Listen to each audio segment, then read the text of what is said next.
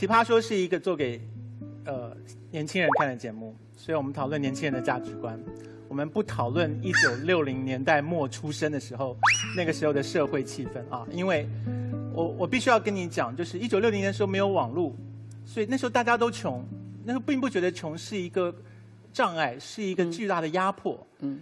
可是现在的小朋友活在一个叫王思聪为我的老公的时代，王思聪是如何成为全民老公的？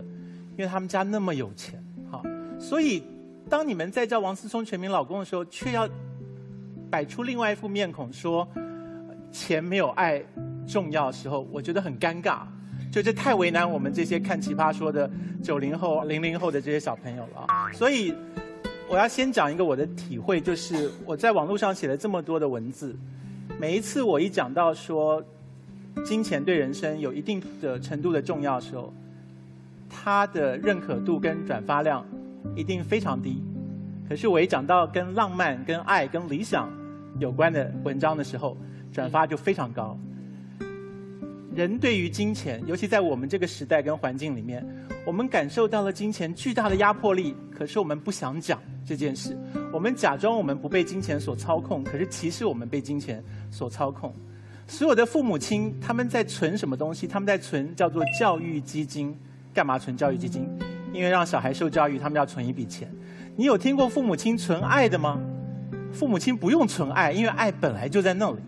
所以刚才这一对一直在讲爱超越金钱之上，这是不用讨论的事情。爸爸妈妈对孩子本来就有爱，没有爸爸妈妈为了养孩子先存好一银行的爱去准备养孩子。存教育基金就是为了这个基金是为了养孩子要用的。如果还有一个诚实的节目，那就是我对于《奇葩说》的期待。《奇葩说》是一个诚实的节目。如果连《奇葩说》都堕落到说我们爱钱，我们却假装我们不爱钱，那我们就在世界上找不到别的节目能够说实话了。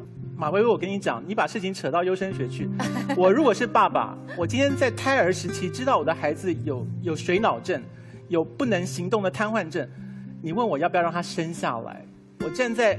不要优生学立场，我必须要支持说，我们应该让他生出来。可是天知道，天下父母心，没有一个爸爸妈妈会忍心让孩子到世界上来受这样子的苦。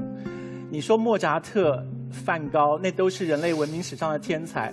我作为一个人类，我非常高兴历史上有过梵高，有过莫扎特。